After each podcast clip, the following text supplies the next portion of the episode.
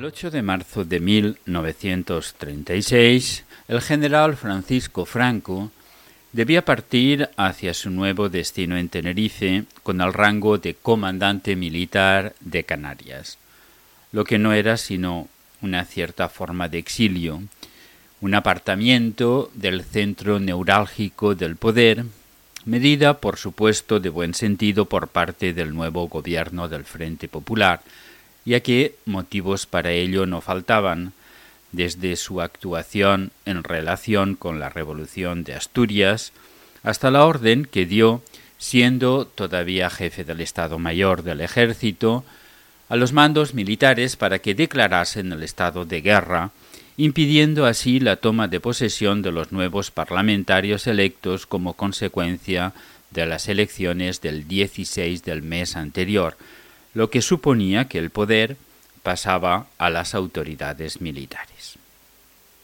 Y así habría sido de no haberlo desautorizado el presidente del gobierno en funciones, Portela Valladares.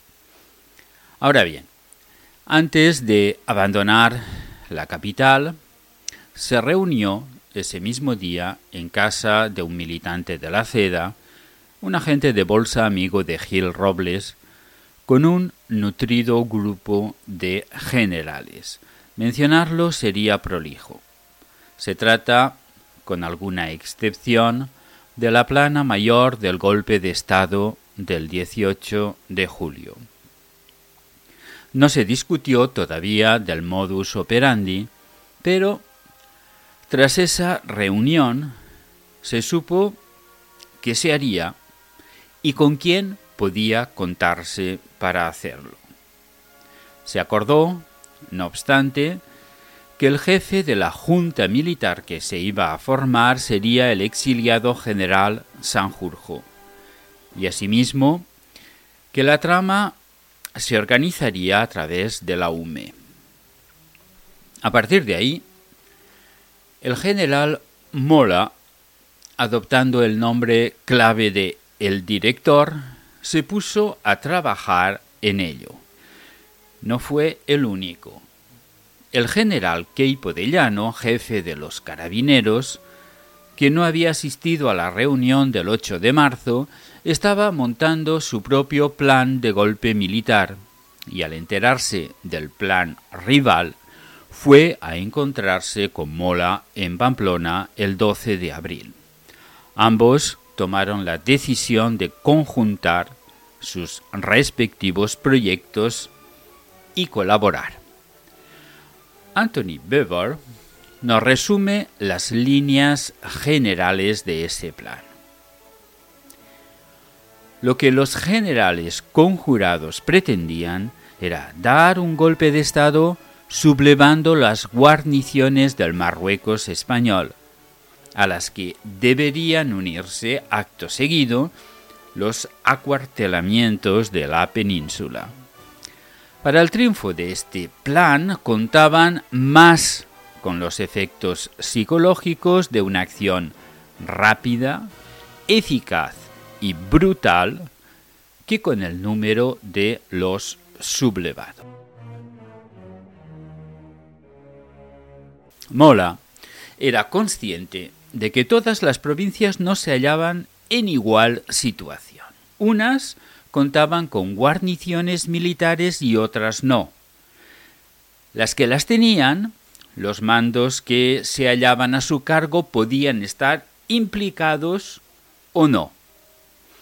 El director hizo sus cálculos y entendió que si se actuaba con rapidez y contundencia en las zonas seguras, las demás se sumarían al movimiento.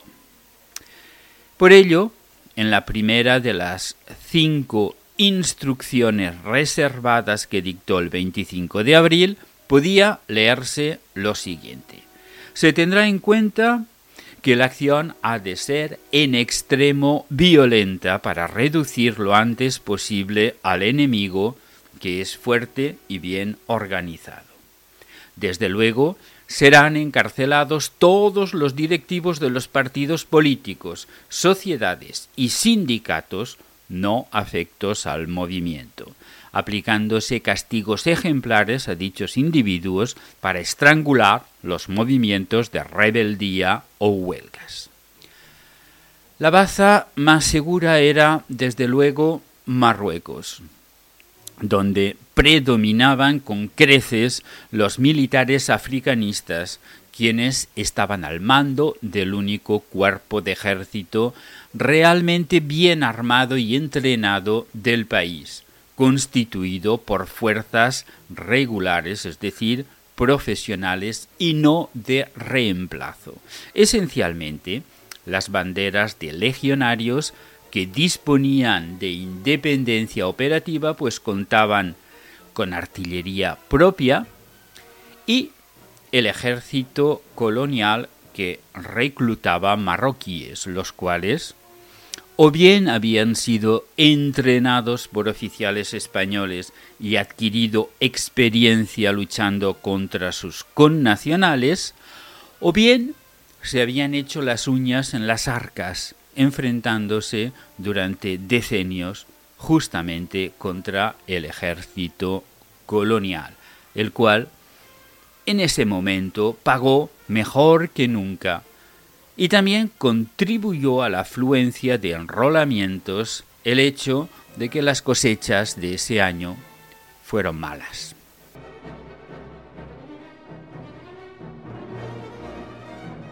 En el extremo opuesto, la menos segura, al tiempo que más importante, no era otra que Madrid.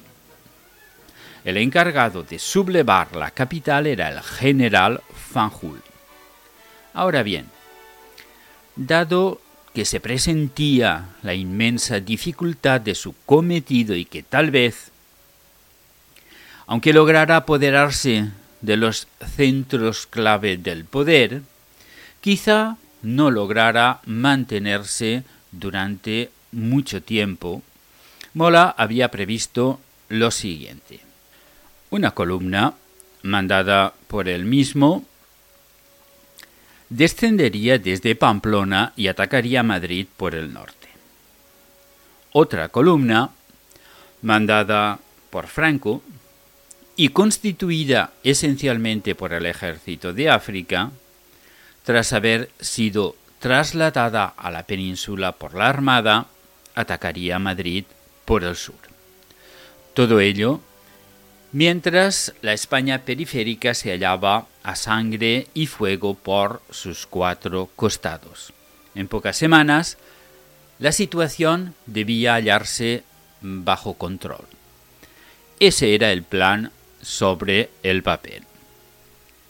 Ahora bien, veamos qué fue lo que ocurrió en la realidad, porque ésta, indefectiblemente, se empecina en complicar muchas veces hasta el extremo, hasta las cosas más simples, en particular cuando éstas revisten cierta importancia.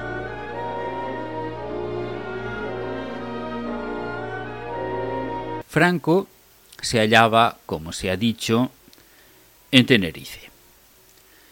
De las dos cadenas del golpe, una que partía del norte y otra que partía del sur, muy al sur, él tenía que tirar de esta última. Según el plan establecido, el 17 de julio debía tomar el barco para trasladarse a Las Palmas, cosa que el ministro de la guerra le tenía explícitamente prohibido donde le esperaba el Dragón Rapid, avión inglés fletado por el periodista de ABC Luis Bolín y pagado por el financiero Juan Marc, con objeto de trasladarlo a Tetuán. Por otra parte, el comandante militar de Las Palmas, el general Amado Balmes, estaba al corriente de sus planes golpistas, pues Franco había tratado previamente, aunque sin éxito, de implicarlo en la intentona. De haber desembarcado buenamente en el puerto de Las Palmas, el general Amado Balmes lo habría detenido de inmediato.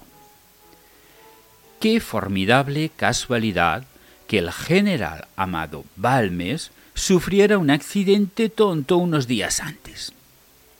Según contaron los medios oficiales, durante unos ejercicios de tiro, al experimentado militar se le encasquilló la pistola y no se le ocurrió otra cosa que apuntarse el cañón en la axila izquierda para liberarla.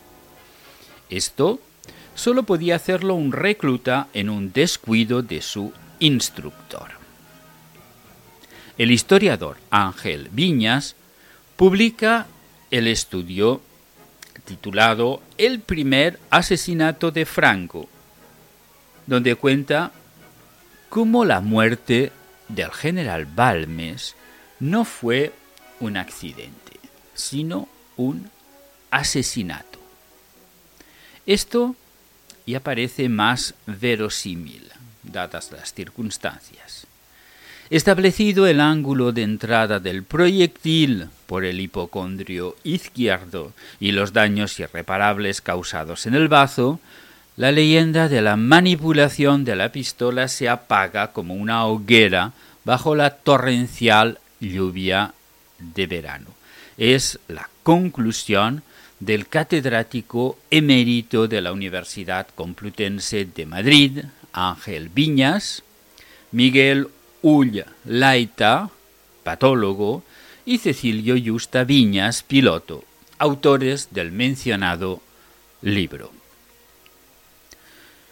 Un artículo de Pedro H. Riaño, publicado el 23 de enero del 2018 en el periódico El Español, afirma lo siguiente. Aquello fue un disparo a quemarropa. ¿De quién? Los historiadores señalan que el asesino era conocido de Balmes, que pudo acercarse a él sin problema el recién llegado le dispararía por el costado izquierdo y un poco por debajo de la axila, apuntando hacia abajo. Sabía que así el proyectil iba a llegar a la zona visceral que aparece dañada en la autopsia, explican.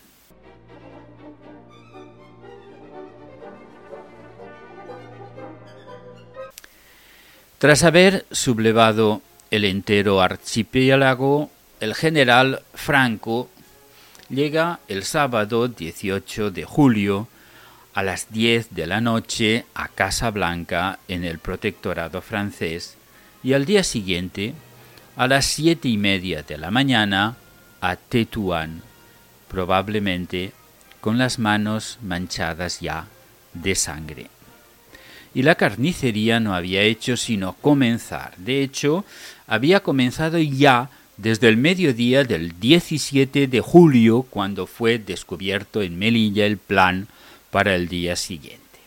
El general Romerales, comandante jefe de la zona oriental del protectorado español, se demoró en tomar decisiones, lo que le costó la vida. El coronel Solans y el teniente coronel Seguí, por el contrario, actuaron con rapidez y arrestaron a Romerales. Todo ello antes de tiempo. Afortunadamente para los golpistas, el gobierno de la República se iba a comportar exactamente como el general Romerales, el más gordo de los 400 generales españoles y uno de los más fáciles de engañar según Hugh Thomas. Los guardias de asalto se sumaron a la rebelión. La legión y los regulares asaltaron la casa del pueblo y acabaron a tiros con los sindicalistas que encontraron dentro. El teniente coronel Seguí asesinó al alcalde. En Ceuta, los legionarios de Yahweh aplastaron la resistencia en un par de horas asesinando igualmente al alcalde Antonio López Sánchez. Durante todo este tiempo, el general Gómez Morato, comandante en jefe del ejército de Marruecos, estuvo jugando en el casino sin enterarse de lo que ocurría en Melilla, hasta que le llamó Casares Quiroga desde Madrid para decírselo.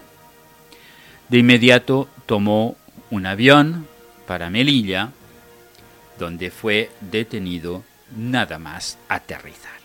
En la madrugada del 18, los últimos reductos de resistencia al golpe en el protectorado eran la residencia del alto comisario en Melilla y la base aérea de Tetuán, que se rindieron pocas horas después ante la inminente intervención de la artillería. En solo una noche, los facciosos habían asesinado a 189 personas. Este era el reino de muerte en el que Franco asumía el mando del ejército de África, que conocía muy bien y que le conocía también muy bien a él. Sin embargo, le aguardaba una desagradable sorpresa.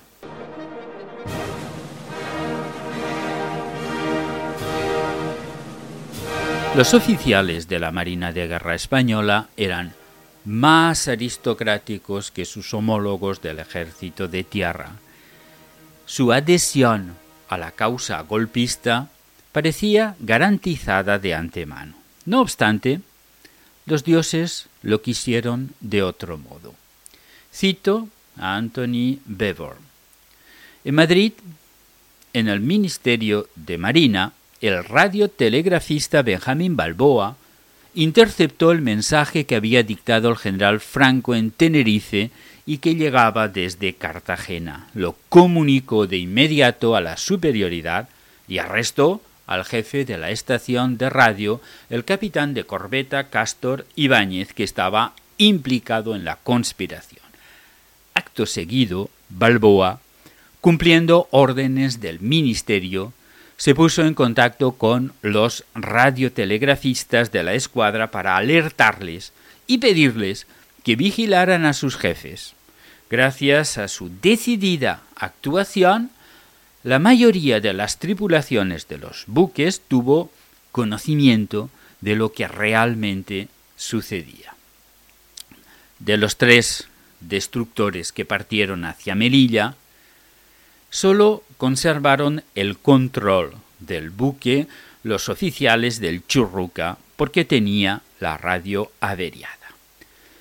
En el almirante Valdés y en Sánchez Barcaiztegui, la marinería detuvo y encerró a sus oficiales. Los rebeldes no contaban, pues, más que con un destructor y un cañonero para escoltar los transbordadores y motonaves con que empezar a transportar a la península los refuerzos que tanto necesitaban en ella. En tales condiciones, el ejército de África no podía pasar a la península y el plan de Mola sufría un peligroso retraso. Algo más tarde, alemanes e italianos sacaron a Franco del atolladero organizando el primer puente aéreo de la historia. Pero se perdió un tiempo precioso.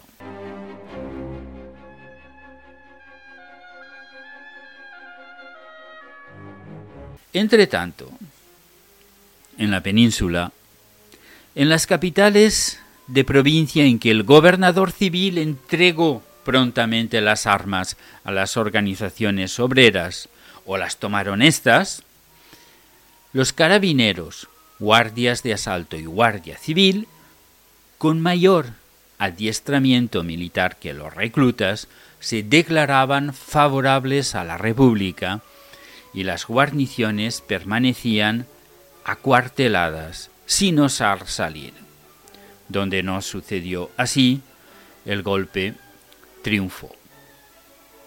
Demos de nuevo la palabra a Anthony Bevor para escuchar su relato de lo sucedido en Sevilla. En los planes de los rebeldes, Sevilla tenía una gran importancia estratégica como base para la toma de Madrid. El general Keipo de Llano, inspector de carabineros, consuegro del expresidente de la República, Niceto Alcalá Zamora, era un personaje chulesco y cínico, dotado de un macabro sentido del humor. A primeras horas del día 18, acompañado de su ayudante y de otros tres oficiales rebeldes, se presentó en el despacho del jefe de la segunda división orgánica, general José Fernández de Villa Abrille, y lo arrestó. Acto seguido, se dirigió al cuartel de San Hermenegildo, sede del Regimiento de Infantería número 6, donde encontró a las tropas formadas y en perfecto estado de revista. Sin pensarlo dos veces, felicitó al coronel jefe del regimiento Manuel Allanegui por su adhesión al alzamiento, pero éste le respondió enseguida que él estaba a favor del gobierno legítimo. Keipo le sugirió la conveniencia de continuar la conversación en su despacho y una vez dentro le arrestó. Buscó entonces a un jefe que se hiciera cargo del regimiento y lo encontró en el capitán falangista Carlos Fernández de Córdoba. Queipo lo nombró y le ordenó que encerrara a todos los oficiales tibios con la infantería, de su parte, se apoderó del parque y fábrica de artillería, con el tiempo suficiente para hacer una mortandad entre los obreros que acudían allí a buscar armas, que fueron a parar a manos de los falangistas que venían a sumarse a la rebelión. Una salva de artillería consiguió la rendición del gobernador civil y de los guardias de asalto que, pese a la promesa de respetarles la vida si se rendían, fueron inmediatamente pasados por las armas. Sevilla podía ya recibir al ejército de África que venía por avión, pero eso fue algo más tarde.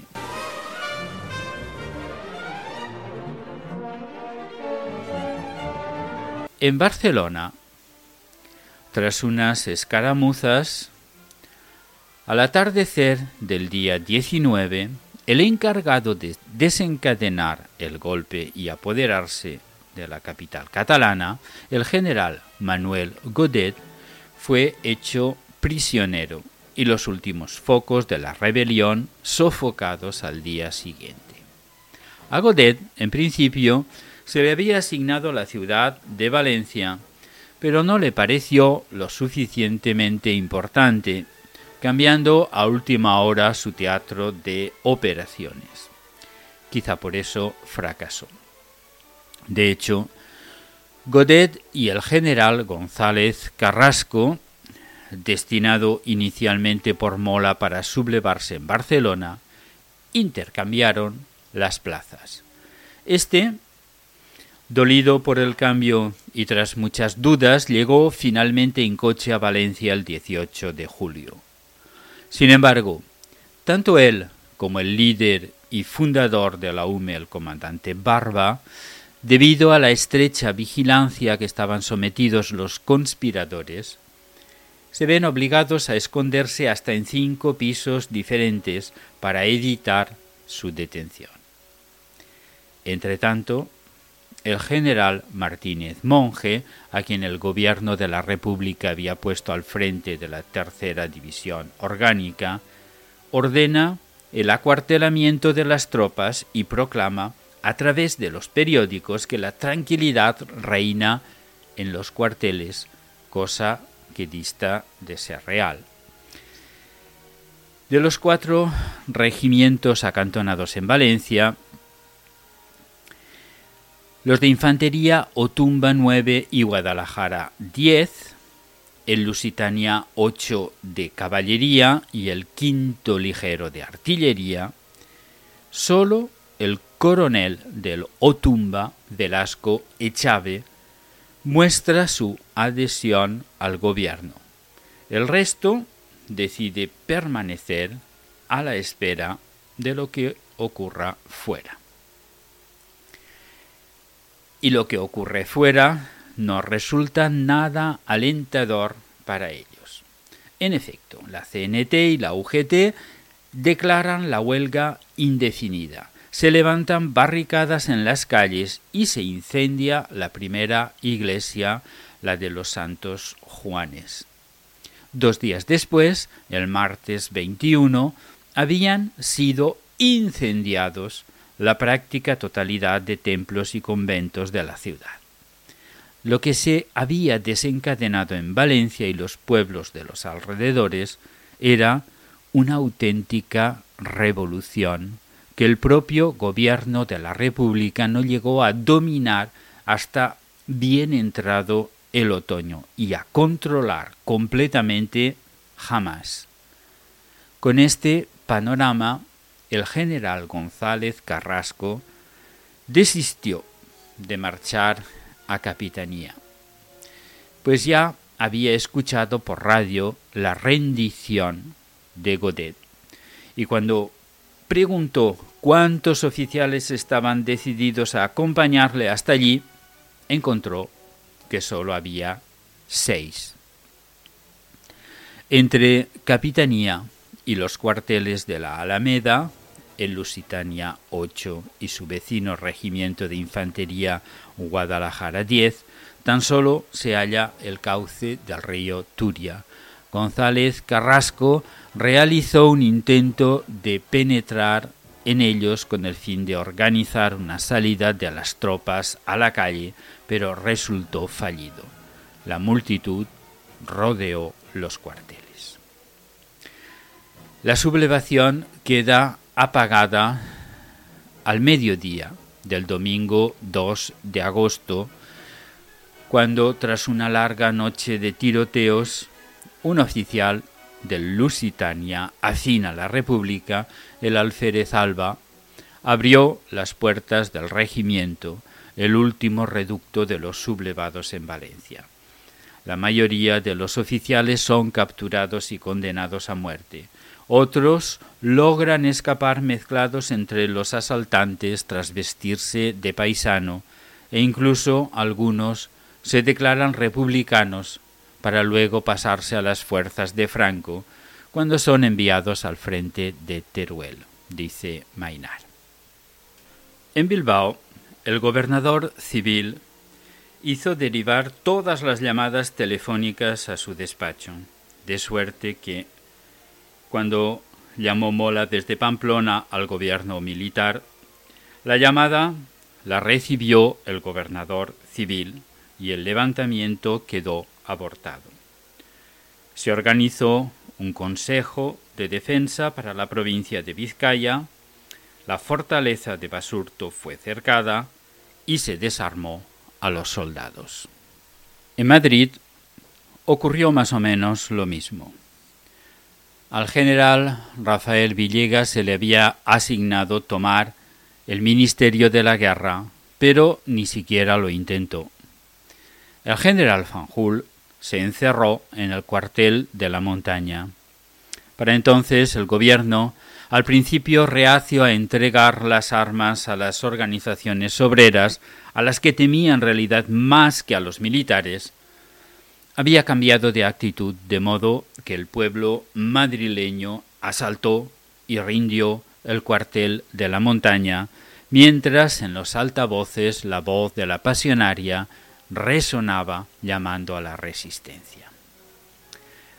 Cuando la columna de Mola llegó al Guadarrama, las fuerzas de la República, que habían tenido tiempo para organizarse, con el flanco sur de la capital libre, pues Franco tardaría aún mucho en llegar, la estaban aguardando para ofrecerle una tenacidad feroz que logró detenerla. El golpe de Estado había fracasado. Comenzaba la guerra civil.